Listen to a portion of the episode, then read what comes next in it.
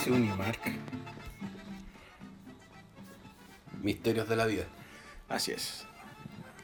Aló, aló, aló. Estoy probando porque gente se quejó de que hablaba raro. No hablaba ahí raro, hablaba ahí muy bajo.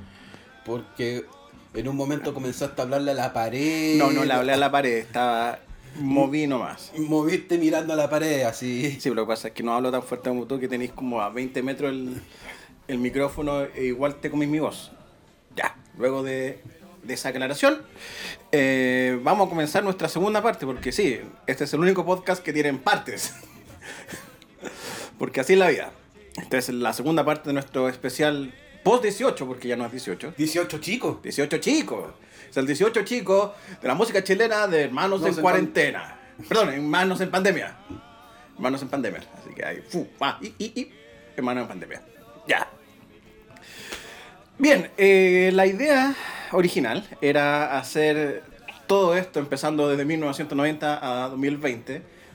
Pero eso hubiese significado infinitas horas y demasiada gente tirándose por un barranco.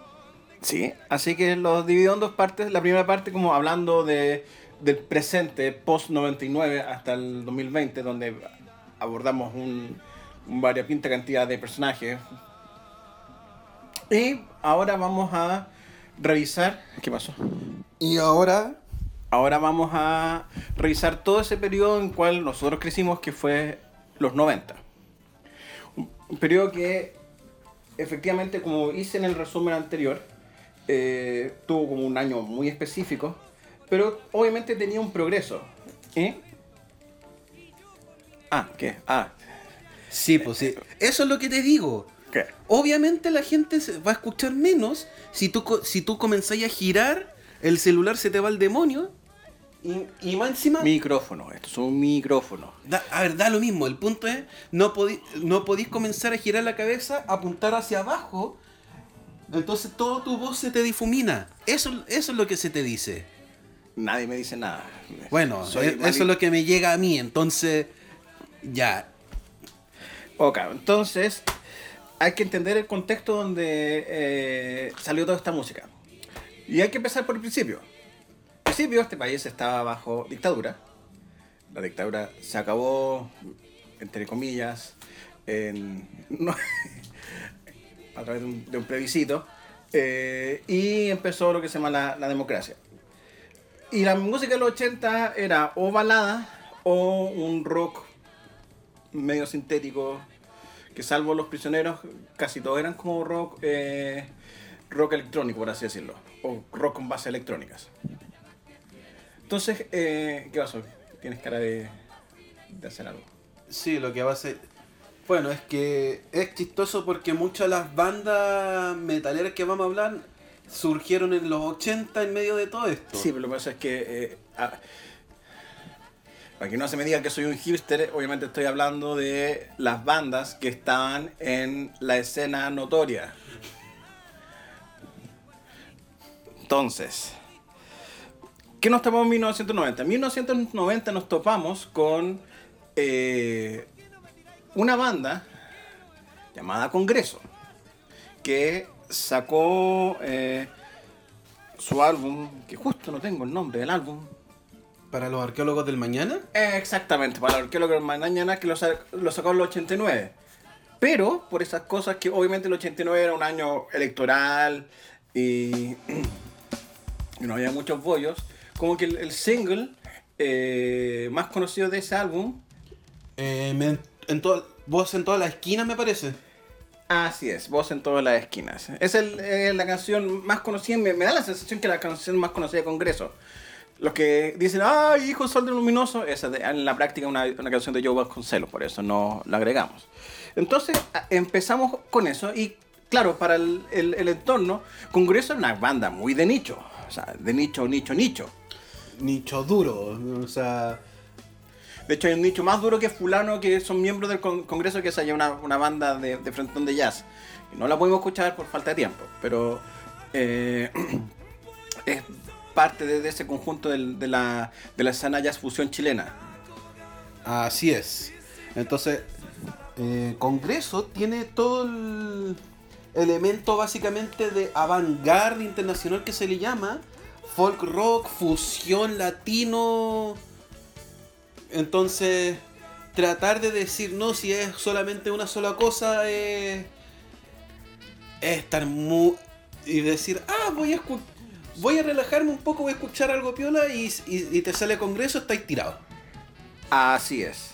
Eso ya significaba un, tema porque eh, una banda como Congreso que igual tenía tintes políticos que apareciese, me estoy moviendo en el micrófono para que no hinchis las pelotas, eh, para que no apare- para que apareciese en ya en las partes más eh, más música, si de hecho apareció más música cuando vi ese video.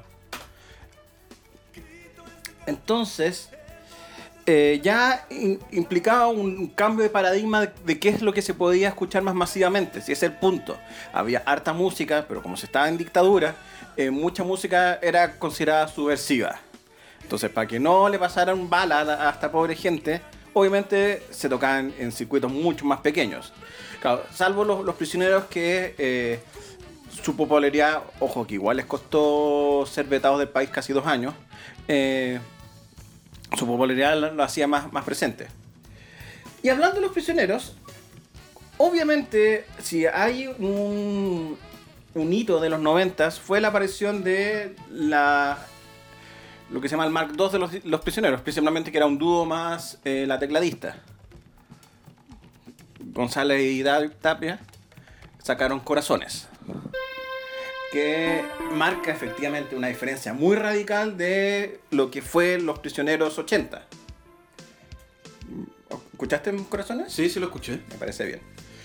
¿Por qué eh, principalmente ya no es un álbum político? Para nada. Es un álbum... ah es un álbum biográfico Exactamente. Ahora, quizás en el momento eh, se pensó que era un álbum más pop por las temáticas, pero sí, es un álbum mucho más biográfico de la vida sentimental de, de Jorge González.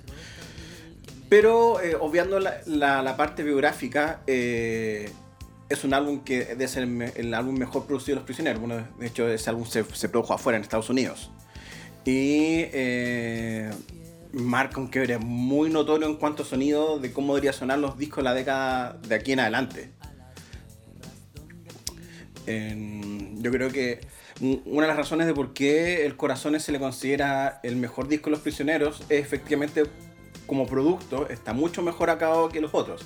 Entendiéndose que los otros eran mucho más eh, de rock, mucha más actitud, pero es tan notorio el quiebre que mm, es imposible no, no parar en ese detalle. Sí, pues, eh, lo que va a ser. Y yo no ignoraría el tema autobiográfico, porque en ese álbum el que tiene todo el control es Jorge González. Entonces, con todo el control, él puede visualizar y llevar a la banda donde él quiere, sin tener que lidiar con la contraparte que es Narea. Porque en el corazón es claramente es Jorge González puro y duro. Si queremos hacer un símil, es más o menos lo que le pasó a Pink Floyd con The Final Cut. De hecho, yo estaba pensando eh, ayer cuando teníamos que hacer esta, este podcast que sí, no, no quería tocar el tema, pero ya que lo mencionaste lo voy a tocar. Eh, en muchos sentidos se considera que Corazones es el primer disco solista de Jorge González, más que un disco de Los Prisioneros. Bueno, más que mal eh, marca el fin de la primera etapa de Los Prisioneros, pero el, es como tan personal y es tan Jorge González que de repente decir que es de los prisioneros igual puede eh, sacar un tal vez considerando que un par de años más adelante eh, Jorge González saca su primer disco solista que es Es, mu- tema, es musicalmente la continuación directa del corazón. Así es. A ver, lo que quiero notar del, del corazón es, o más bien de eh, cómo tú eh, puedes sacarle provecho al, al disco. Yo escuché el Corazones por primera vez este mes. Ahora, antes de que vengan silletazos virtuales de cómo no, no escuché antes el disco, no se dio. Pero para mi sorpresa, de las nueve canciones yo conocía siete. Y me las, me las conocía más o menos bien. Lo que significa que eh, hubo un muy buen trabajo de, de promocionar todos los sencillos que hay ahí. Ya sea en la radio, ya sea en, en, en los conciertos, porque salvo dos canciones y la última que me llamó la atención, que parecía un tema del, de videojuego, eh, un tema de videojuego RPG, todas las demás eran conocidas. O sea, imposible decir a, a- a ciencia cierta hoy eh, no, no haber escuchado Corazones en el sentido de no, no ubicar algunas canciones. Todas las canciones que están ahí son hiper ubicables. Ahora, eh, eso marcó gran parte de los 90, para ser sincero. No había otra banda, yo creo que, que esté sonando. Muchas, o sea, claro, Congreso en un principio, Los Prisioneros en otras, pero todas las demás bandas todavía están en, en la parte subterránea del asunto. O estaban bajo la sombra de estos gigantes. Entonces ya después cuando, en el caso de los prisioneros, cuando terminaron de explotar, ese vacío comenzó a llenarse. O sea, implosionar, yo creo que es más fácil decir implotar, porque, se, porque explotar en, en- en el sentido musical es que se expanden. Bueno, no, es que yo Derrumbarse. Ya, sí. eh, se, se derrumbaron como banda. Entonces saltamos ya. eh, eh, el fin de los prisioneros fue en 1991. Y como todo viene de a poquito, claro, la entrada de, de Congreso permitió que otro grupo, que no lo escuchamos porque no, no se me prendió el foco en su momento, eh, y ya. pues. Pero y, y ya pues, pero y ya pues yo lo yo lo amarro más a los jaivas. Es que Iyapu apareció en 1991 con Vuelvo a vivir a mi país. Eh, una de sus sus canciones más importantes. Entonces, unirlo a los Jaivas eh, es otra cosa. Lo que pasa es que eso lo vamos a hablar cuando lleguemos a 1995. Estamos en 91 y efectivamente, claro, el gran hito del 91 es el fin de los prisioneros. Eh, sin embargo, eso permitió que, eh, como ya Congreso había asomado, no solamente el 89, sino el 90 con aire puro, sacaron un- dos álbumes en menos de un año. Entonces los Jaivas, eh, como ya tenían, perdón, no, no los Jaivas, eh, Yapu. y ya como todas bandas relacionadas a la época, eh, empezaron a, a poder publicar más libremente y sacaron efectivamente eh, Vuelvo Amor, Vuelvo. Perdón. Vuelvo Amor, Vuelvo Vida, que la canción más, más conocida es Vuelvo para Vivir. Ahora, eso ya fue una banda igual que tiene su, trayectoria, no es que haya aparecido, oh, y ya una banda extraña, no. Ya por, por si acaso existe desde los 70. Igual que Congreso, igual que los jaivas y muchas otras bandas. Pero de la nueva cepa apareció efectivamente eh, una banda llamada La Ley, que también eh, era finales de los 90, pero... Finales del 80. Perdón, finales de los 80. Pero su primer disco, que es El Desiertos, que aquí el señor presente no me creía que, que existía, eh, salió en 1989 en un cassette. Y creo que es- tuvo 10 copias porque es súper difícil de pillar. Por eso, en muchos sentidos, el primer disco oficial de la ley es el doble opuesto. Que. eh, porque, a ver, yo creo que es justo porque uno puede tener. El, el desierto parece más EP que. No, no, bueno, es que no solamente eso. Lo que pasa es que uno creía que el disco se llamaba Desiertos por- porque estaba la canción Desierto, la- el Desierto estaba dos veces, en el Desiertos y en el doble opuesto. Y, y aquí nuevamente la importancia del videoclip Prisioneros de la Piel, que están grabados en el desierto. Entonces, uno decía, puta, el disco se debe llamar Desierto. Y no. No, se llama doble opuesto. Eh, eh, bueno, ahí hay un- una banda que eh, era en esa época liderada por Andrés Boe, eh, que efectivamente trajo otra sonoridad, una sonoridad más parecida un poquito a YouTube, Entre YouTube y un poquito de. por las guitarras. Por las guitarras, pero también el fuerte de los sintetizadores me recordaba un poco a. Puede ser el New Wave británico. Sí, lo, lo que pasa es que todas las bandas de los 80 eh, tenían, chilenas tenían igual eh, influencia en el New Wave británico. Lo que pasa es que el- la- Pero acá es muy marcado. Sí, pero lo que pasa es que nuevamente hay un tema de producción y de cómo produce el disco para sonar distinto. Entonces, eh, yo creo firmemente que la ley escuchó el Corazones y repensaron cómo eh, a- a grabar el disco, porque si hay algo que tiene el doble opuesto y la discografía, la ley en general es una muy buena calidad de producción. Entonces ya eh, había señales de cambio de bandas, entonces eh, y, y bandas que por así decirlo volvían. Entonces, eh, bueno, lo que pasa con, con la ley es que la ley marcó como pauta por casi todo, 1991 y 1992. Sí. Por no- ¿Sí? Estaba pensando, ah, y los sonidos de los 80, por momentos, hay canciones que, por ejemplo, me recordaron a Yes de los 80. ¿De la ley? Sí, ponte tu placer. Hay una parte que dije, estoy escuchando a Uno of a Lonely Heart.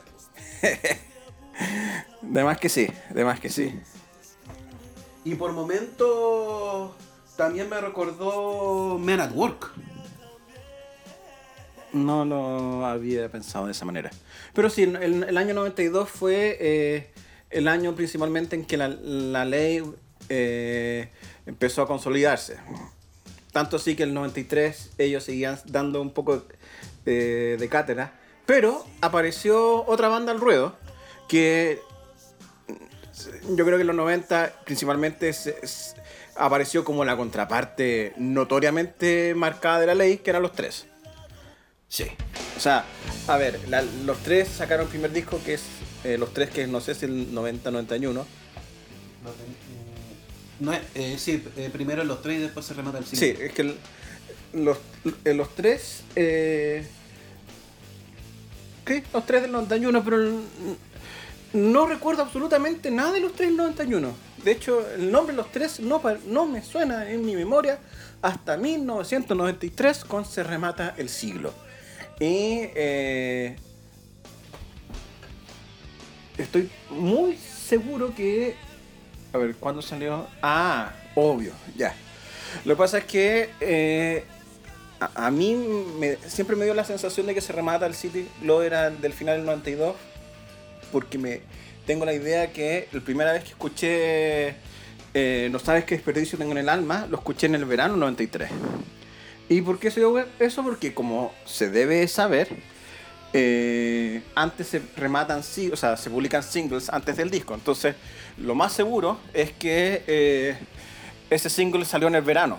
Porque yo me acuerdo haber vuelto al colegio y eh, hablar de esta banda chilena que sonaba, cuya canción sonaba como Paradise City. Esa era la comparación innata al respecto. Lo cual, en cierto sentido, yo creo que los tres utilizaron esa canción para hacerse notar, porque los tres como estilo es rock, casi rockabilly.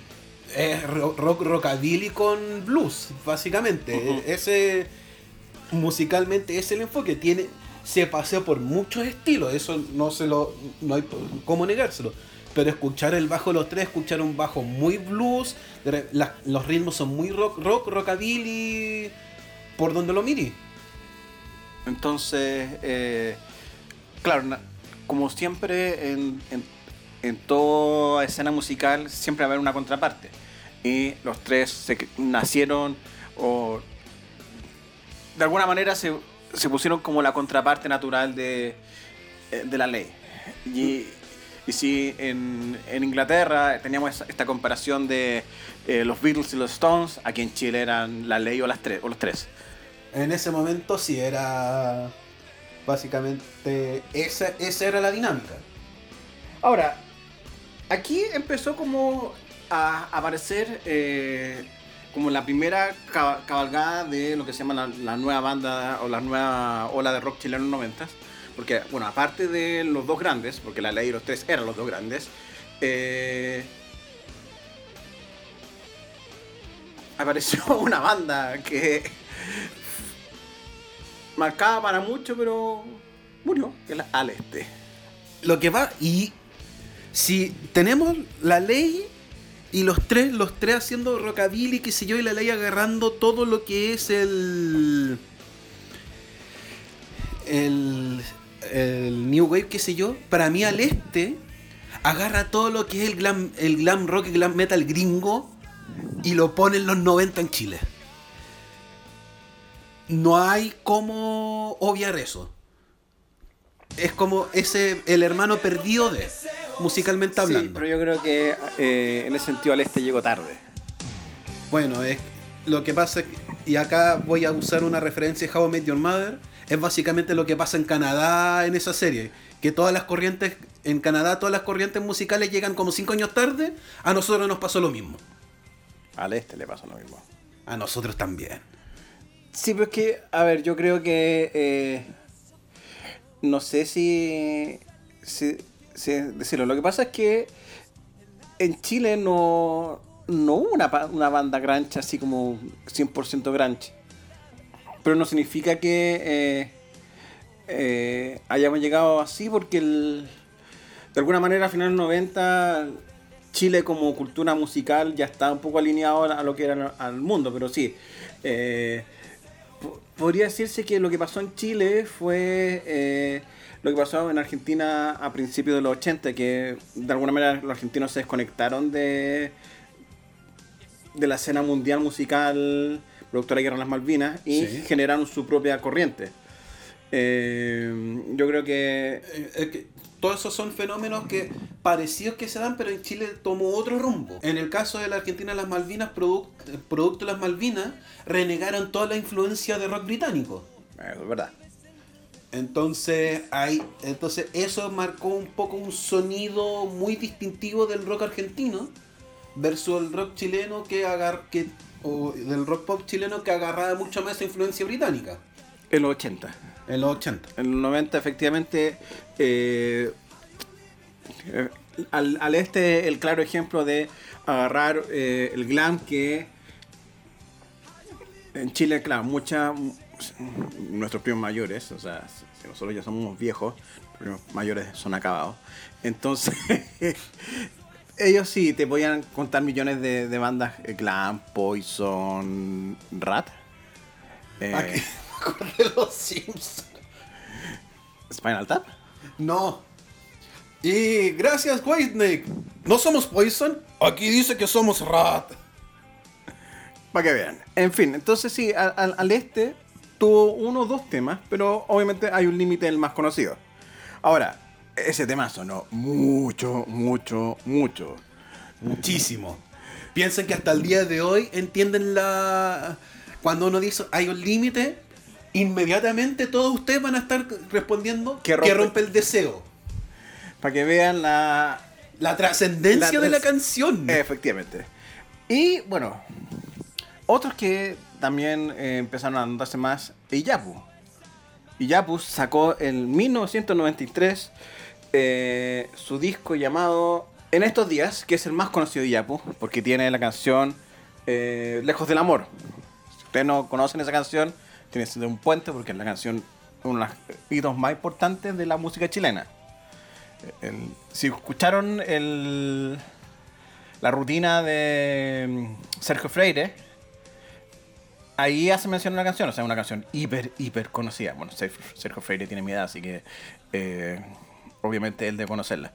Pero ya marcaba efectivamente una, una tendencia que las bandas, por así decirlo, eh, ocultas de los 70, 80 con eh, tendencias que no eran rock estaban sonando fuertes. Ahora, estamos en 1994 y en 1994 pasan dos cosas como importantes. Claro, la, la- llegada a Rock and Pop como radio, que no sé si en 93 o 94 me da la sensación que en 93, pero en 94, aparte de como la conciliación de, de Rock and Pop como radio, eh, porque el año siguiente en su crecimiento se crea el canal, eh, llega MTV. Y al, al llegar MTV, muchas de las bandas que eh, ex- existían empezaron a, a poner videoclips. Yo creo que eh, no hay ningún hito importante ahí. Miento, hay un hito muy importante en la música chilena, que es la muerte de Andrés Bove. Sí.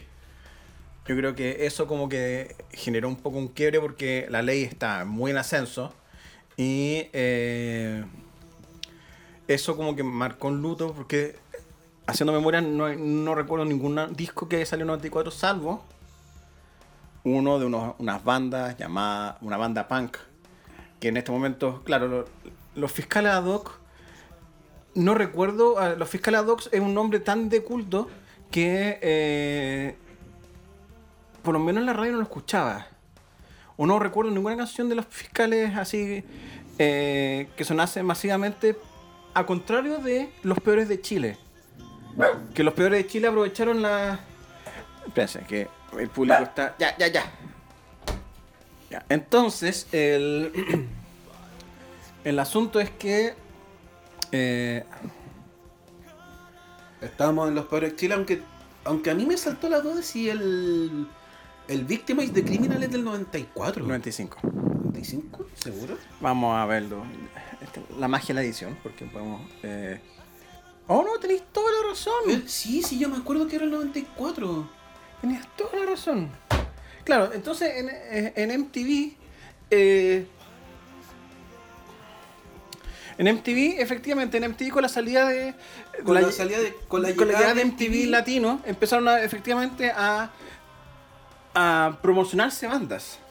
Y entre ellas, eh, bueno, los, los peores de Chile. Y lo, para mi sorpresa, yo juré que era un año después, pero no. En 94, Criminal Criminal hace su aparición con, Con el Victimize. Victimize. Ahora, Criminal es la banda de Anton Reisneger, que en la escena fue conocido más bien por haber fundado Pentagram en los 80.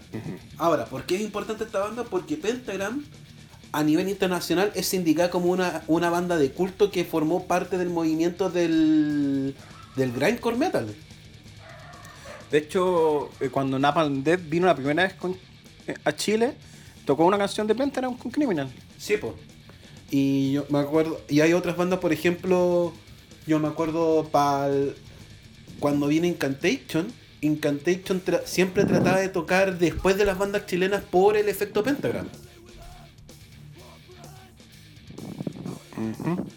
Entonces, en, en ese contexto. Pero Incantation cuando vino, cuando lo vimos fue el, el que abrió todo, o no, no, no, no, no. Fue Dorso Incantation, tenés toda razón. Sí. Pero el punto es que viene de ese linaje para crear una nueva banda ¿ah? que y que mar- y yo creo que dentro de la escena metal dura chilena marcó marcó precedente criminal. Bueno, yo creo que es la primera banda chilena eh, de metal que empezó a, a rodar en MTV. Y de hecho, eh, MTV para promocionar eh, los artistas rock latino invitaron a, a varios personajes a, a varias actividades. De hecho, hubo un mundial de MTV, que era un mundial de verano, en que los buenos hacían, era como una gran gincana. Y, y estaba ahí estaba Anton. Una weá, un, chan- un chancho en misa muy raro, pero él estaba. Entonces, así eh, el nivel. Ahora, eh, obviamente eh, hay contacto por medio, pero im- implica la, la capacidad de, Anton un poco de, de seguir adelante con su, con su producto. O sea, eh, el que haya estado en, en, en MTV, hizo bien los contactos, hizo bien las movidas y aprovechó los recursos que tenía. Me acordé a propósito de Anthony y de tener los, los- mover los recursos que tenía. Me acordé de la banda de Alfredo de Levin que tuvo que, que abrirle a Guns N' Roses en Chile. Sí. Y esa es una anécdota maravillosa. Sí, pero lo que pasa es que Di- Diva fue. eh, no, no sé si, si mencionarlo, o sea, de hecho, de repente hueven a Levin por, por Diva, pero. Eh, aparte de ser la, la banda de, Levin, no, no hay nada más que decir. Sí, ese es el tema. O sea, es más bien. Yo lo. Para mí es más bien entra parte del anecdotario. O sea, musicalmente. Yo jamás he escuchado a alguien que me diga. No, eh, bueno. Bueno, esta, mira esta canción de Diva. Jamás. Pero. Esa anécdota cuando tuvieron que hacer tiempo para Axel Rose. Y que el pobre Alfredo Levin se está. Toda esa banda estaba diciendo. ¡Yeah! Lo logramos. Fuck, tenemos que seguir. ¡Ah! ¡Nos van a matar! Y Bueno, de hecho, eh, le habían pedido, se me- me- ya que estamos hablando del tema, que saliese de nuevo. Y como al principio lo pensaron, sí, ah, sacamos de nuevo, pero alguien le dijo, no, no, no, no, los van a comer. No, no, no, no, esto es una. Este es el principio una muy mala idea. Ahora, nuevamente, volviendo al, Al Criminal. Al criminal de Atracto original. Claro, eh, Criminal tenía toda la esencia de banda de metal. Claro, el problema de Criminal es que la voz de Anton en, en principio siempre estuvo, en ese disco en particular, estaba muy eh, apañada. Sí. Entonces, eh, Como que costó. co- Yo creo que a Anton más bien le costó calibrar la voz. Porque yo te diría que hasta. Yo diría que a partir del álbum Cáncer en el 2000 tú ya. La voz ya es mucho más sólida. pero un poquito en el Dead Souls igual había una diferencia. O sea, hay una diferencia. Ah, sí, pero yo te diría que. eh, yo- pero yo te diría que en el cáncer más bien. eh, está. Tú puedes. La, la voz está bien, bien consolidada. Todavía le. En el Dead Soul, si, eh, si bien mejora, todavía que se apañe como que esos desniveles. Ahora, eh, todo esto que y ya es harto en, en la historia de la música chilena, llega a ser nada con 1995. 1995 Uh. es una explosión de música que es imposible eh, empezar a agarrar. Empezando por que los dos grandes, que eran la ley y los tres, sacan obras cúlmines como son La, espada y la, pared, y el invisible. y el invisible. Y eh, eso implica uno, ¿no? la, la ley se radicó en México, eh, los tres sacaron un, un de la primera banda chilena que sacan un, un eh, que... eh, y, las- y los unplugged anteriores habían sido Nirvana, Alice in Chains, me parece. Eric Clapton y Pearl Eric Jam. Clapton, Pearl Jam, entonces Eh, y el de el de Peachy Plant, la LED. entonces ya Mm, O sea, es- siéntense y escuchen el nivel de banda que estamos hablando entonces Eric Clapton Peachy Plant ex Led Zeppelin básicamente. Pearl Jam Nirvana básicamente y Alice in Chains el tridente del grunge a nivel mundial.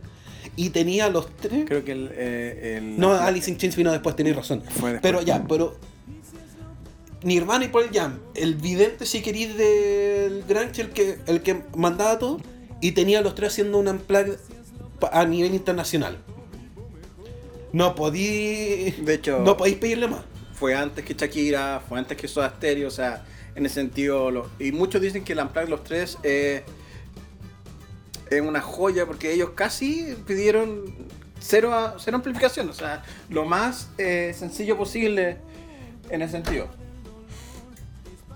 Aquí entra el público. Entonces, ya, empezando por eso, después la aparición de efectivamente muchas nuevas bandas. eh, Chancho en Piedra, Lucibel, Javiera Parra, Los Tetas.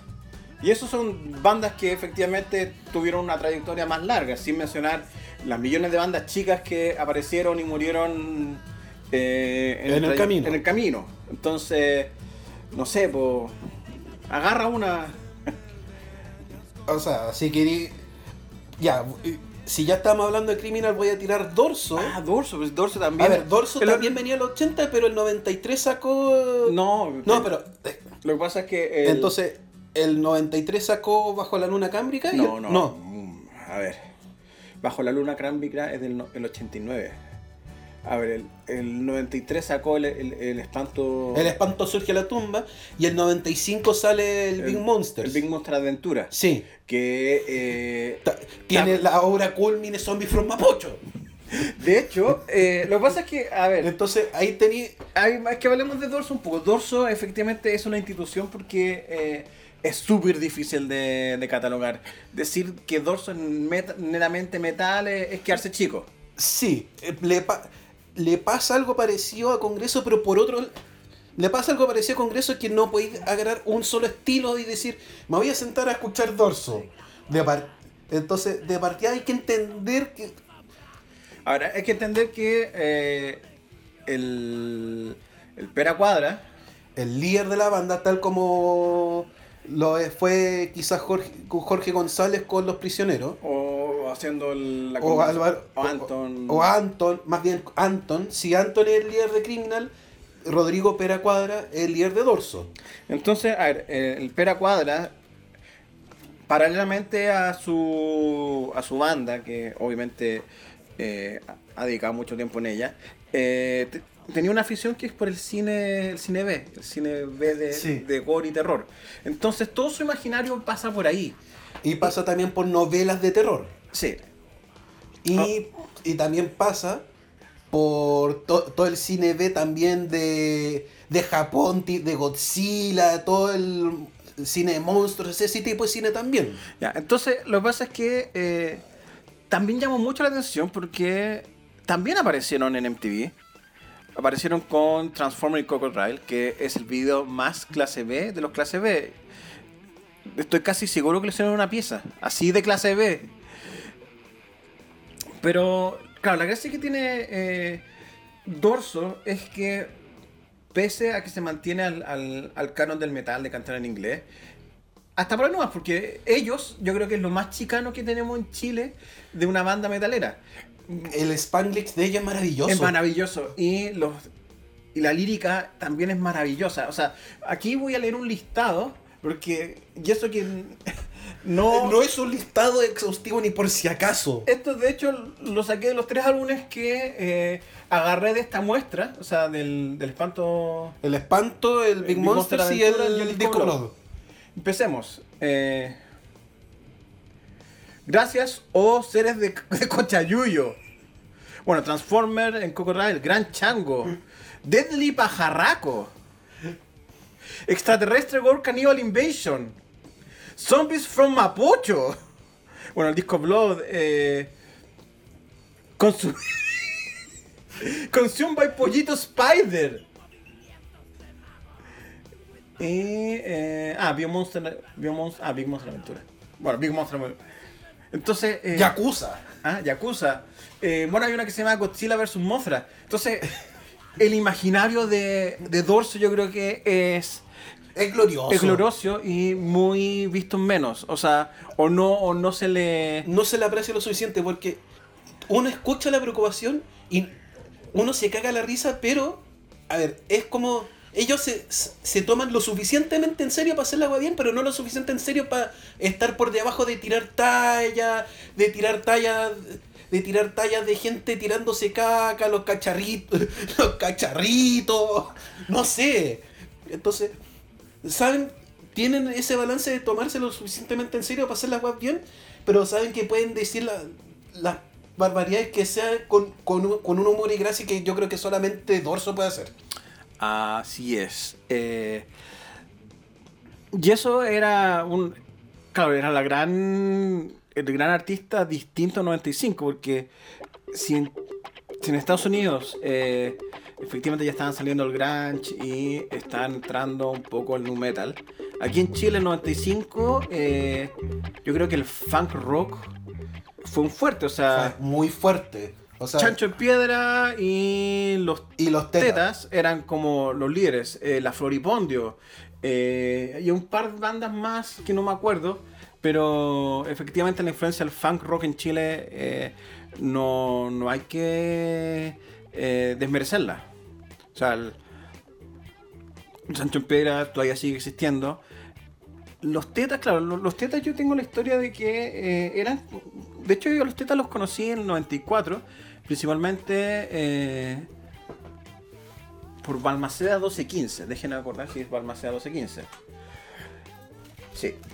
A ver, Balmaceda 1215, también conocido como el Centro Cultural Balmaceda, eh, en su época ahí,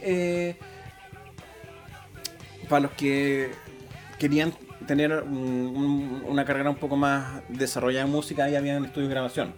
Estaba Semi- Semillero Rock y estaba Balmaceda 1215. Entonces yo tenía unos compañeros de, o sea, yo tenía un compañero de curso eh, que tenía una banda de, de metal y que hacían su, su ensayo, sus grabaciones en Balmaceda 1215. Y ahí me mencio- mencionaba que conocía a un, un guan que se llamaba Cristian, que era un guitarrista seco seco y que era un- de una banda llamada Los Tetas. Ese señor llamado Cristian es C-Funk. Y eh, al, al año siguiente lanzan el. El Man Souls, no sé, una banda. Eh, los Tetas, así se llama el disco. El, homónimo. Entonces, claro, los Tetas daban la, la impresión que iban a llegar lejos, pero después de la medicina, que fue un poquito más adelante, algo pasó que no. no Algo pasó que se estancaron y ya. Bueno, se- después se separaron y después. se- de- de- después se reformaron y ya hace un par de años ocurrió el desastre de. de, de T-Funk. de C-Funk, sí. No, eh. no, no, no. Fue C-Funk, sí. No, fue T-Funk. Sí, Fue- Revisa, sí. Lo revisó hace poco, fue C-Funk. a ver. T-Funk es el guitarrista, Nicolás. Ah, no, eh. Es T-Time. Tea Time, Tea Time, con el desastre de Tea Time, tenéis razón. Sí, con T-Time. Entonces ahí ya los ven. Los, bueno, los tetas ya. Sí, porque C-Funk es el que, el que reemplazó a, al guitarrista de Canque en Piedra cuando se retiró. Así es. Eh, ahora, quizás desde todas estas camadas, el, si bien eh, Dorso eh, seguía su, su trayecto propio en el, en el circuito eh, de metal, pero de las bandas llamamos así mainstream, la excepción a la regla era Lucibel. Lucibel tenía esas. Yo creo que Lucibel creo que es como el gran sobreviviente del, de sonidos ochenteros. Sí.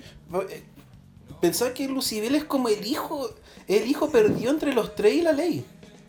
En cierto sentido. Sí, pero Pero, con. pero, a ver, toma. un- yo creo que es el descendiente más directo del sonido de la ley.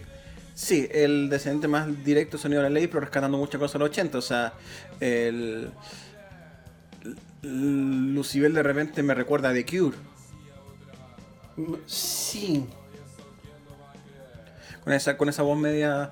eh, media operática que tiene el, el vocalista. Y. Con cosas como media gótica que se- Sí, de ah. los primeros de Lu- Lucibel. Después, cuando Lucibel se hizo, un- se hizo trío, sonaba más Power Trio. Pero sí, Lucibel era, era como esa cosa rara. eh, claro, lo más parecido que había a Lucibel eran los cristianos que sacó una canción Y sería. que era Mira, Mírame una sola vez. Porque el, el, el otro grupo, el, el otro... Nicolás tiene razón, claro, Lucibel está más asociado a la ley porque la otra banda que estaba asociada a las tres por más bien razones sentimentales era Javiera y los Imposibles. Javiera Parra y los Imposibles, con el corte en trámite, es un disco que casi lo escribió ella con el, el Álvaro Enríquez. Vamos a, a verlo.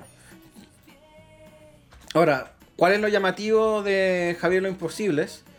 Eh, claro, un poco de polémica, Dios prohíba que haya polémica. porque deben saber que Javiera Parra no se llama Javiera Parra, se llama Javiera Cereceda. Pero eh, algún manager le dijo, oye, ¿sabes qué? Eh. Véndete mejor y eh, ponte el apellido, tu apellido materno. Y ese apellido materno es Parra. Y ese o, es un. o- o ni siquiera, eh, porque el- lo que pasa es que, ya, el, el apellido materno es el apellido materno del papá de la Javiera Parra. De hecho, aquí estamos. Parra Enríquez, Enríquez Parra, Parra Enríquez. O sea, el disco, el, el primer disco fue eh, netamente escrito entre ellos dos. Cuando creo que ellos era- eran pareja. Entonces sí, era inevitable, como la próxima década lo fue los Bunkers, que eh, Javier Parra era por más la vertiente de, eh, De los tres. de los tres. Pe- Aunque. Lo que pasa. Sí, no. ¿Ya? A diferencia de los bunkers, yo creo que Javier, eh, el corte en trámite, tenía una personalidad propia. Sí, lo que pasa es que... Yo eh, creo que, a pesar de toda la influencia de Álvaro Enrique en hacer el sonido, había, había mucho de sonido propio y- de esencia propia Bueno, en parte porque ella coescribió las canciones, no es que Álvaro Enrique las escribió solo. Entonces, también era llamativo porque, eh, mm, aparte de los cristianos, que eh, vamos a mencionarlo varias veces porque es un fenómeno muy raro porque era una canción su- súper pegote. Son canciones súper pegotes. De hecho, cuando yo estuve escuchando las canciones dije, ah, los cristianos tienen esta canción, que he escuchado infinitas veces, no me acuerdo el nombre. Eh, Pero- mírame una solo una vez. O, Tiene así. dos. Eh, la corbata de mi tío y... No, esos son los ex. Ah, tenéis razón. Sí. Ya. No, De hecho, para claro, que cachen del nivel de ensalada que... Los Ex es otra banda que eh, también es parte de la dinastía Parra. Porque los Ex es de Colombina Parra. Ya. Que si han escuchado o han seguido la noticia, recientemente salió en la noticia porque dicen que ella se está robando el, el- El la- legado, de- la plata y el legado de Nicanor, pero... Eso es un cagüín que no podemos ni asegurar ni, ni negar. El hecho es que, claro, esa es la otra parra que había. Que eh, ella con el bajista de UPA formaron los ex y tenían dos canciones, que es La corbata de mi tío y Sacar la basura. Sí. Pero los cristianos es otra. eh, No, sí, tenía... Los cristianos otros. Y yo cuando escuché los cristianos tenía razón. Es como... Ah, ah, esta canción es de esta banda. Mira tú. Ahora no, claro, no recuerdo exactamente el año de publicación de los ex, no, no lo voy a averiguar, pero efectivamente eh, yo creo que los ex, eh, de alguna manera, aprovechando el éxito de Javier Parra, vamos igual, por si acaso. Es del año 96, justo un año que yo consideré que estaba medio muerto. Pero no. Entonces, si la, la apreciación es correcta, eh, aprovechando el vuelo de su sobrina, es una wea muy rara. La Colombina Parra es tía de la Javiera Parra, pero la Javiera Parra es como 10 años mayor que ella. O 5, no 5, sí. Los árboles familiares son tan divertidos de repente. Sí, efectivamente es la, es la- es la tía. Y es menor por 5 años. Ah, qué loco todo esto.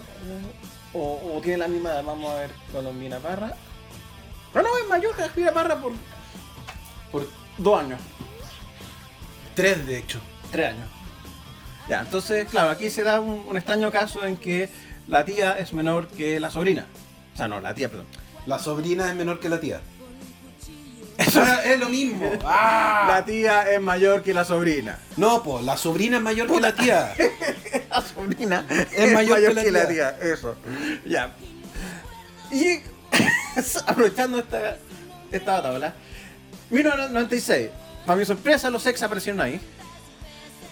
Con todo lo que hablamos de, de ahí. Ahora, el 96 fue un. Yo creo que fue el, el- el año de. Más bien Lucibel. Lucibel sacó Carnaval, que es una de las canciones más importantes que tiene. Eh, pero no, no había otra artista chileno, aparte del mencionado. eh, porque de alguna manera, llamémoslo así, fue como un periodo de apro- aprovechando la, la cosecha.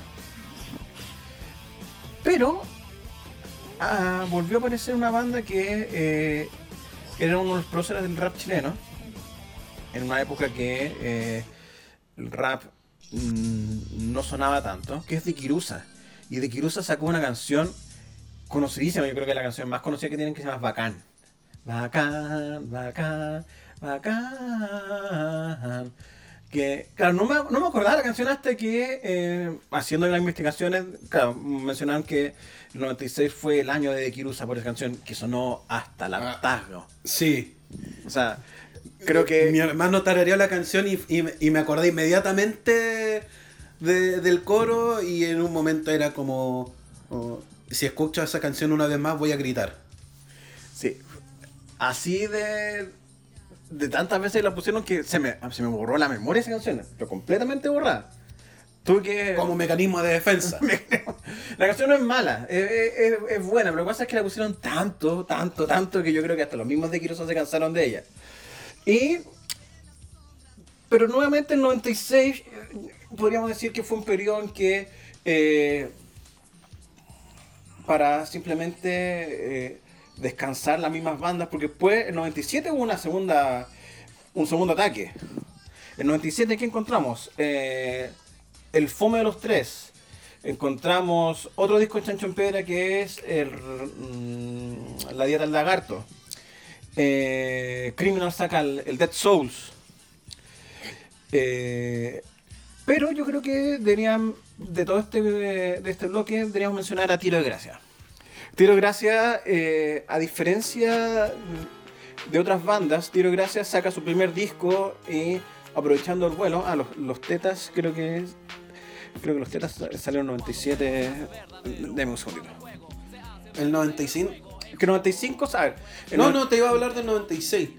Revisa si el primero de Undercroft es del 96 o no. Es que el del primero de Undercraft es el 95, pero Undercraft quiero hablar un poquito. eh, Dale. el- Ya. Primera fe de rata, el primer disco de Teta se llama Mama Funk. Lo que pasa es que hay otra banda que se llama Mama Soul, por eso me confundí. Y la medicina del 98, así que hay, hay que esperar un poco para hablar de los tetas en ese sentido, pero ya hablamos lo suficiente creo de los tetas. Eh, Vaya. A ver, aquí hay. Estamos hablando de lo- del estilo de Gracias. Tiene Gracias, efectivamente. eh, fue como la primera banda rap con una muy buena producción. Antes de Tiro de Gracia estaba, bueno, estaba De Kirusa, eh, que De Kirusa ya había mutado a pop. Porque, claro, Bacán tenía muy poco de rap, por así decirlo. La pose latina, que cómicamente la pose latina, su disco más conocido, salió después. El disco que tiene Chica Eléctrica. Y estaban los Panteras Negras. Porque los Panteras Negras siempre se mantuvo un poco en, el, en la En la periferia. en la periferia, no. Si bien tenía una canción súper conocida que era el Rapulento, eh, comparado con el nivel de producción del Tiro de Gracia, no, no había donde, donde comprar. Entonces, claro, Tiro de Gracia fue como una gran sorpresa. eh, un disco muy buen producido. eh, que si uno, eh, vamos a volver a la semana pasada, si uno quiere contra- contraponer el, el- trap con lo que es el hip hop de los 90, puta, el tiro de gracia ahí está, un altar. O sea, letras trabajadas, conciencia social, muy buenos arreglos. Y, a ver, por- y aquí hay un tema. ¿Por- ¿Cuál es la diferencia entre lo que hizo Tiro de Gracia o lo que está haciendo esta nueva camada? Principalmente eh, tiene que ver con la accesibilidad. La accesibilidad a, herramientas de producción aquí en Chile, o sea, no en Chile, a nivel global es súper fácil. Y obviamente, producto de mi investigación la semana pasada, YouTube empezó a, a sugerirme otros videos. Me apareció un DJ Ñomi, no me acuerdo su nombre, que hace tutoriales de cómo hacer eh, canciones eh, de trap. Y, y claro, si toda esta nueva generación nace con los, el programa y como en 10 minutos te, te hizo un- una base que poniéndola bien funciona. Entonces, Sí, el eh, tema es que, ponte las bases de tiro de gracia no era una sola base que sonaba toda la canción. No, ella- Iba- iban cambiando las bases dependiendo de cómo iba progresando la canción. aparte, claro.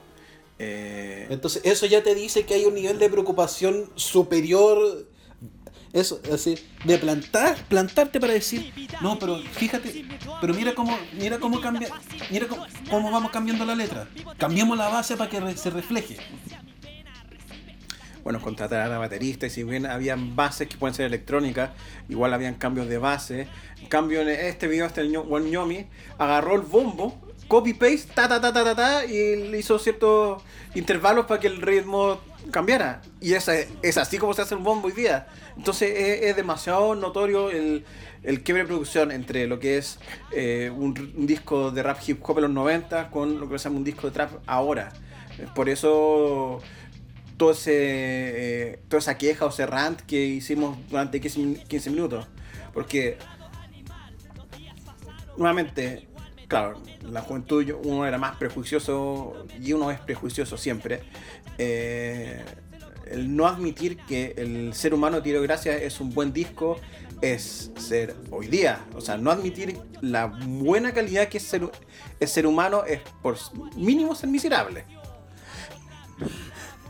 Mínimo miserable, esa es la base. Sí, es que no, o sea, lo escuché y es un muy buen disco, o sea, eh, de alguien que escucha rock y metal, efectivamente eh, es imposible no negar lo bueno que es ese disco.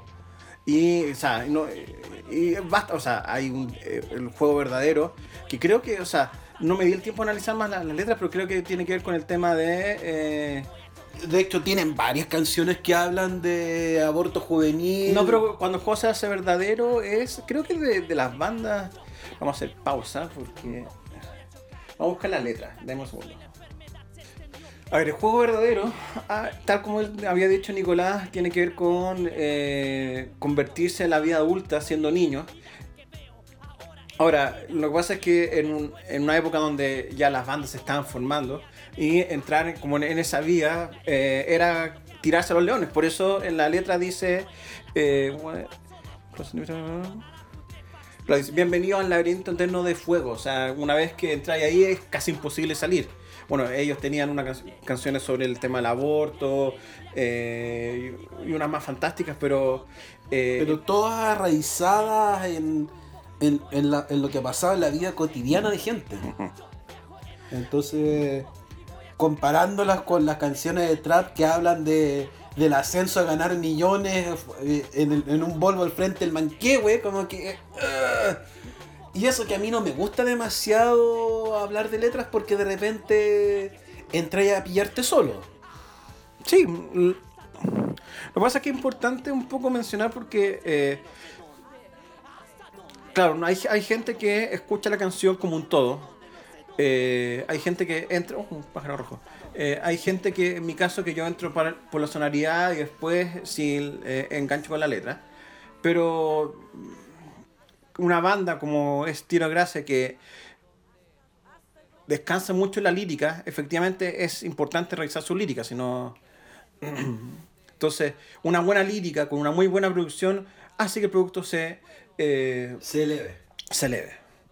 Ahora, eh, volviendo a los, otros candidatos, efectivamente, ya, eh, Chancho en Piedra, los tres, habíamos hablado de, Tiro de Gracia, pero el otro que mencionó anteriormente era Undercraft, Nicolás. Eh, a ver, seamos sinceros, del metal chileno, siempre el metal chileno en su escena más tradicional eh, es, ha sido de nicho. Sin embargo, ¿por qué mencionamos Undercraft? Porque después de Dorso y Criminal, la otra banda que rotó por lo menos un buen rato en MTV fue Undercraft. Ahora, Undercraft, eh, su primer disco es del 93. Sí. Eh, claro, yo bajé el del 95, 97 un poco para... eh, Para pasar la línea de tiempo. hacer una suerte de contexto. Y el 97 empezaron a aparecer con Bomb Breaker. Ahora, el. Claro, lo que pasa es que Undercraft lo pilló un poco la, la marea. Porque, claro, aparecer en MTV el 97 cuando ya se está gestando el nu metal. Y eh, ellos eran una banda más bien death metal. Era- ellos eran Death Grindcore puro y duro, o sea, Sí, eh, la- si uno escucha Undercroft y después escucha Cannibal Corpse, la diferencia es muy sutil. De hecho, me pareció, me pasó ese mismo fenómeno cuando volví a reescuchar el Vine, que eh, ya la primera, la segunda canción, ya vacila, vacila, después la tercera, cuarta, quinta es como ya lo mismo. Entonces, el... Y eso, eso es un fenómeno muy marcado del género, no, no es un problema de Undercroft per se, no, es un problema que el género en particular te provoca es, esas limitantes, que Criminal como que se quiso acercar pero logró navegar bien. Sí, porque Criminal en el Dead Soul empezó a, a empezar a cantar en castellano. No, es que yo no hablo de... Pero es que igual es importante porque... eh, Es que pa- lo que pasa es que no es que no sea importante, pero yo creo que es creo que el problema va más allá que si que si la, el, la no, no, te, te- te encuentro toda la razón. Lo, lo que pasa es que eh, rompiendo un poco la barrera idiomática, igual puedes hacer que tu estilo, que no es fácil de, de- de presentar, tenga más, más llegada. Y por eso Criminal de alguna manera sobrevivió a los 90. Eh, claro, Dorso tenía la gracia de que Dorso tenía ah, una vitrina que era maldita sea que eso lo vamos, lo vamos a hablar un poquito en el próximo año. Eh, pero Criminal tenía que utilizar otra, otra, otra- Otra o- forma. otras formas. Entonces, claro, Undercraft yo creo que se pilló un poco a, a sí mismo un estilo que es muy difícil de digerir. eh, que claro, le, le, le sirvió aparecer en, en MTV, pero yo creo que eh, llegó muy tarde. De hecho, eh, claro, llegó muy tarde. El siguiente año, a nivel global, Death saca el, el Sound of Perseverance, que es el, el último disco de death metal. O sea, no, no- ¿para qué decir con wea? El death metal murió con Death. Y no hay otra. Ahí te van a llegar dos sillas por... Es que, a ver, Es eh, que yo creo que, a ver, no es que el death metal haya muerto, no, ponte serio. murió con Pe- Death. Ponte serio. Yo creo que en la época dorada murió con Death. ¿Ya? ¿Sí? Yo creo que ese es el punto. La época dorada del Death, el apogeo, donde alcanzó a brillar más tal vez, murió con el Son of Perseverance. Si lo, si lo quería poner así. Yo creo que el Death Metal, porque el Death Metal yo creo que como puro ya no existe, sino que existe como... Existen sus versiones. Aquí eso, y ahí tal vez tengáis razón en el sentido que muere ahí. Pero no es una muerte, no es una muerte completa, sino que con el Son of Perseverance pasáis a tener Death Metal técnico, comenzáis a tener más vertientes, ya no tienes una versión unificada. Ya. Entonces muere en un sentido figurativo. Bien. Entonces, entonces con el Son of Perseverance, Undercroft eh, los pilla 80 metros offside. Sí, efectivamente, lo- los pillan muy al final, entonces eh, no pudieron a- aprovechar el momentum que es aparecer en videoclip. Claro, ustedes dicen, ay, videoclip, ¿qué es esa weá? Pero en los 90, que una banda apareciese con un videoclip en MTV era muy importante. Sí, porque ahora toda la música, eh, los videos, de la forma de YouTube y Spotify cambia mucho cómo, cómo se consume la música y cómo se propaga. Pero en los 90, cuando no existían esas herramientas o recién están Ni siquiera, así siendo horriblemente generosos, estaban comenzando a hacer. ni siquiera, Nicolás. Pero partí diciendo que estaba siendo generoso. Es que, eh, eh, Ya, ya, Avaro, ya. O sea. Naps- Napster en 98, 99, ni siquiera había Napster, no... Nada. Ya. Entonces, ya de a poco nos estamos acercando a la- a la fin, al fin de la, De la década. de la década. Entonces, ya en 1998, que es un poco eh, el último año que eh, puse esta lista, eh, ¿qué teníamos? Bueno, nuevamente Chancho en Piedra. eh, de hecho, Chancho en Piedra con Rindas Terrícolas. eh, ya hablaba del cambio de siglo, pues sí, ya en, Sí, po. en 98 empezaba, empezaba la idea del cambio de siglo y de como cambio de género y folio. Eh, 98 la ley saca un disco que se llama Vértigo, que Sí. fue más malo que... O 97, pero... No, creo, creo que fue el 98. Pero por ahí, que pasó sin pena ni gloria, de hecho... Y eh, eso es lo peor que le puede haber pasado a la ley. Yo creo que un álbum que haya pasado completamente piola es peor que un álbum que te digan, oh, que resuene por lo malo que sea. Sí, puede ser. Lo que pasa es que eh, mm, me da la sensación que no, no fue bien promocionado y como que no, no tenía una idea clara. Y claro, el, el- la diferencia en creativa del grupo se hizo notar. Tanto sí que al año siguiente eh, dos de los miembros se separaron y formaron Psycho. Eh, pero, eh, volviendo a, a hablar de la escena metalera, Dorso ahí vuelve a aparecer eh, con Disco Blood. Y- y, con alta ro- y alta rotación en MTV. Sí, lo que pasa es que ahí es un caso de, del uso de cómo uno puede eh, aprovechar lo- los recursos eh, que tiene. El Pera Cuadra, oh, utilizando la plataforma que tenía en Maldita Sea, promocionó el Disco Blood hasta más no poder. De hecho, Disco Blood, el video, salió primero en Maldita Sea antes que en MTV. Que tiene toda la lógica. Obvio, es brillante desde esa perspectiva. Entonces, eh, es, un- es una señal de cómo, cómo poder eh, promocionarte. Pero ya un poco la Lu- Lucibel también saca un disco en esa época, pero ya no, no tuvo el mismo impacto que el Peces y, y Viajar. Eh, ya estaba bajando la explosión que hubo en el 95. Eh, el 99 efectivamente empezaron a aparecer nuevos brillos. Eh, Dogma, que es una banda que apareció en el 97, que siguió esa onda eh, thrash, rock, pop, media metálica. Básicamente agarró Metallica del Load y Reload y lo llevó a Chile. Eh, exactamente. No, no, no hay otra descripción. Cualquier otra descripción que me intenten dar, no. Bandas más pesadas como 2X y Dragma empezaron a, a- a sonar, o sea, el nu metal empezó a aparecer. Eh, nuevos, nuevos aires electrónicos con Psycho. De hecho, ahí la, la, ley se ya se había como generado un pequeño break, porque la ley quedó muda hasta el 2001, cuando con, con aquí, ¿cómo se llama el disco? De, bueno, el 2001. Sí. Eh, ¿Qué otra cosa? Bueno, empezaron a haber nuevos movimientos. El, y, y bandas que, como de alguna manera, se disolvieron. Los, los tetas después de mamas de la medicina, como que no, no pudieron elevarse y, y se disolvieron un rato. Eh, los tres el siguiente año se disolverían. Entonces, Criminal después se fue a Europa para comenzar a hacer carreras. Y el cáncer eh, que salió en los 2000, pero comienza en el 98-99 con el éxodo hacia Europa para reformarse.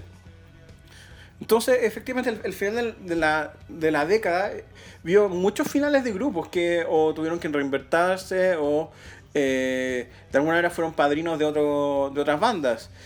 De todos estos, eh, la única banda que eh, estuvo más o menos estable fue Chancho en Piedra.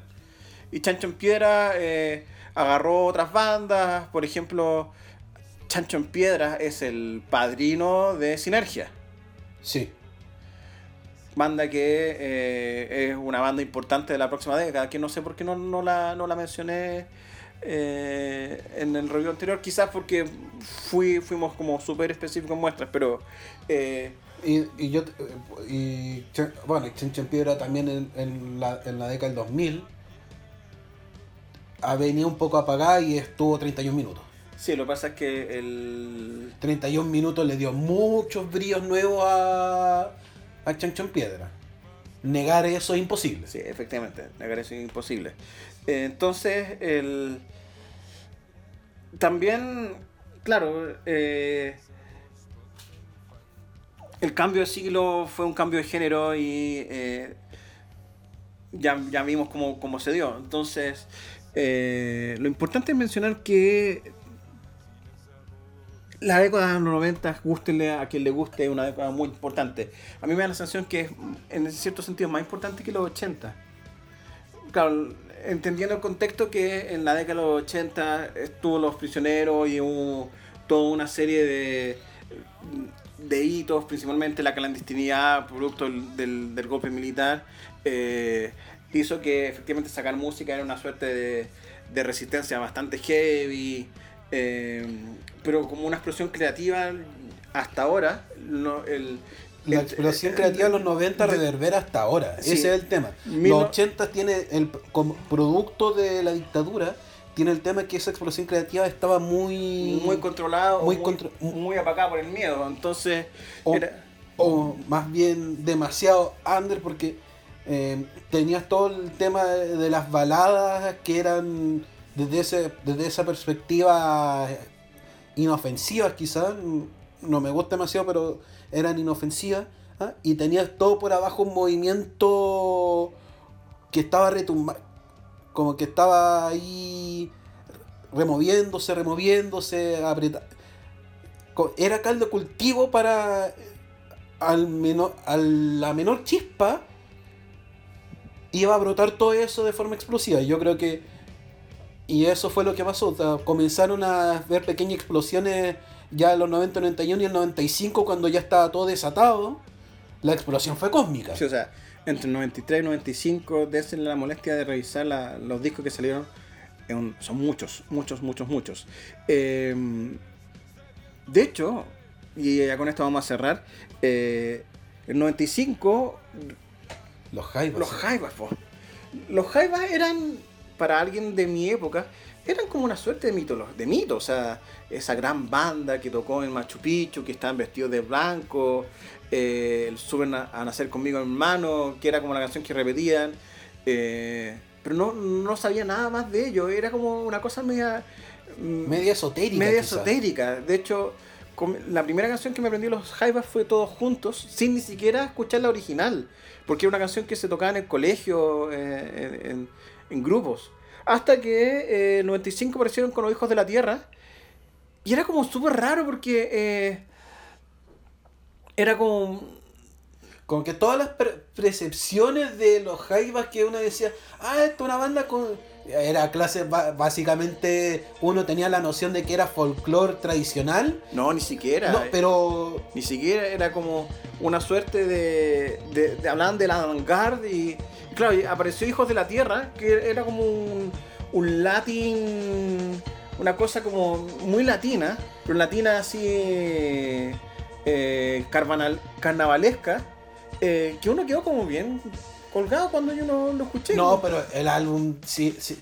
Pero yo te diría que sí- sigue manteniendo esa idea avant-garde. No-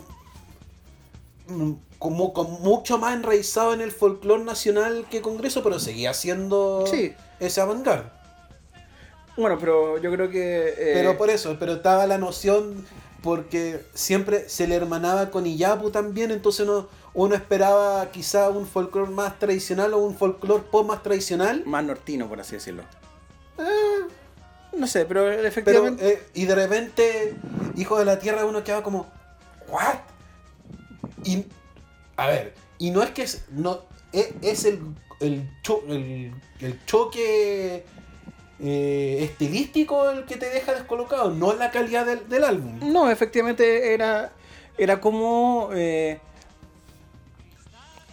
como efectivamente tomó forma algo que no tenía forma, porque eh, los Jaivas hasta 1995 eh, era efectivamente era el mito de los Jaivas. Entonces cuando llegaron con Hijos de la Tierra, eh, que era un disco como súper colorido en cuanto a sonido, eh, mientras eh, que retomaba mucho con, con, con esta cosa media épica que tenía Alturas de Machu Picchu, igual fue como un choque.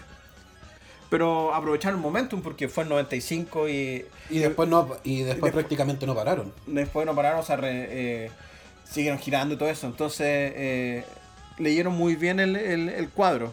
Entonces, entre el 93 y el 95, yo creo que la, ca- la cantidad de creación de, música chilena no, no tiene par eh, en cuanto a lo que es rock pop, no, no tiene par eh, hasta la fecha.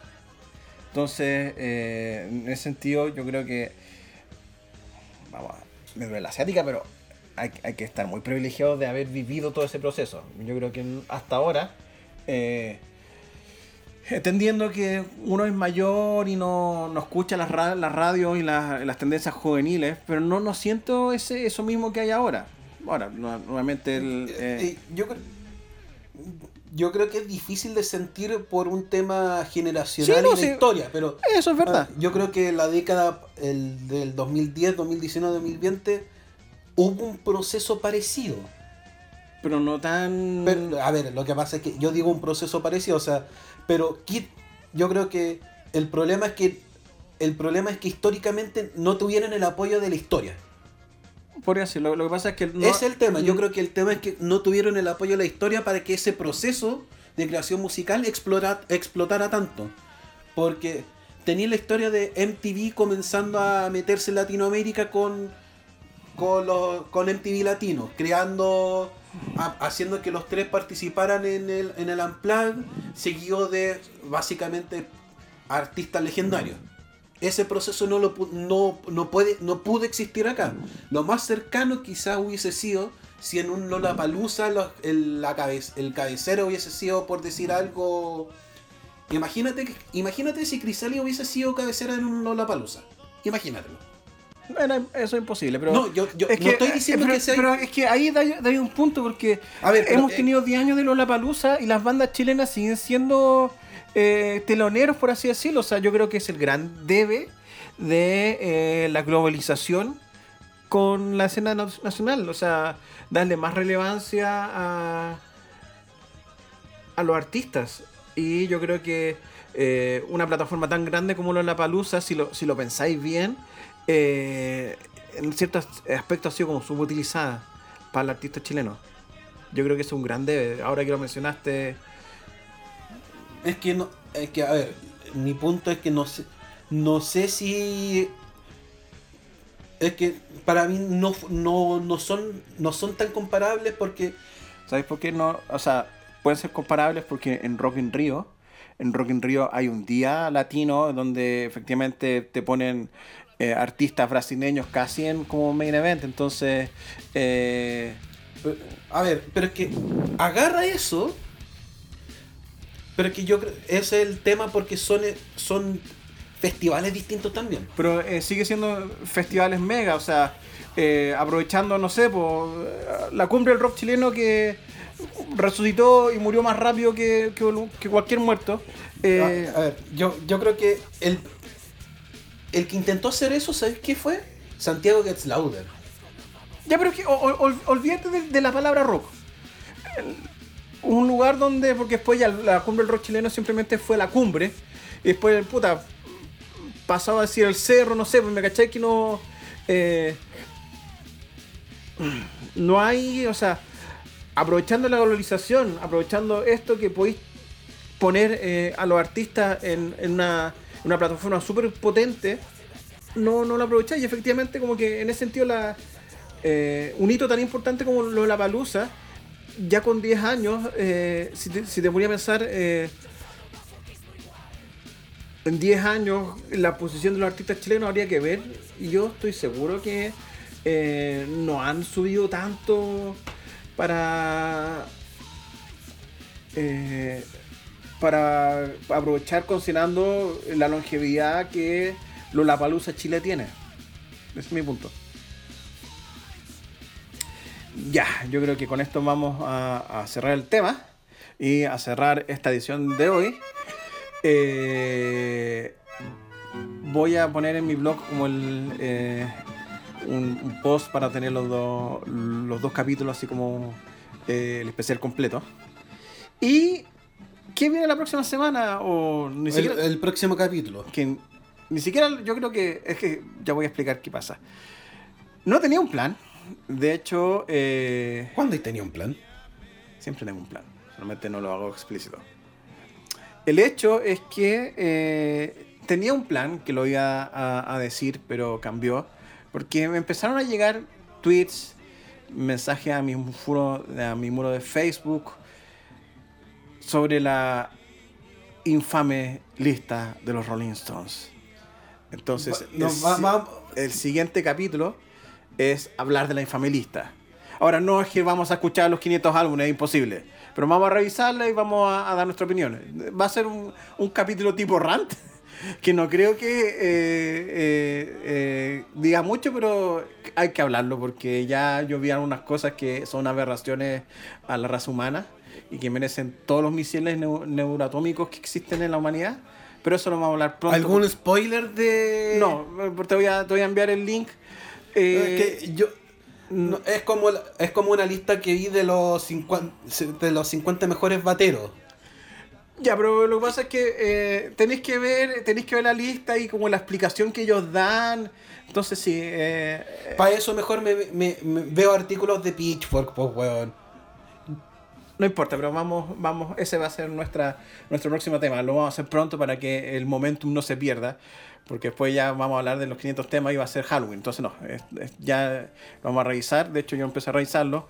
No es que vamos a escuchar los 500 discos bajo ninguna cuenta. Vamos a revisar la lista, vamos a, a anotar nuestras explicaciones y a diferencia de los capítulos anteriores que es- pasan la barrera de la hor- hora, espero que este no sea tan largo. O quizás dure 5 horas, no sé. Es todo, es todo un misterio. sí. Así que aprovechen de escuchar esta música de fondo que va a ser la última vez que se escuchará durante esta, esta sesión.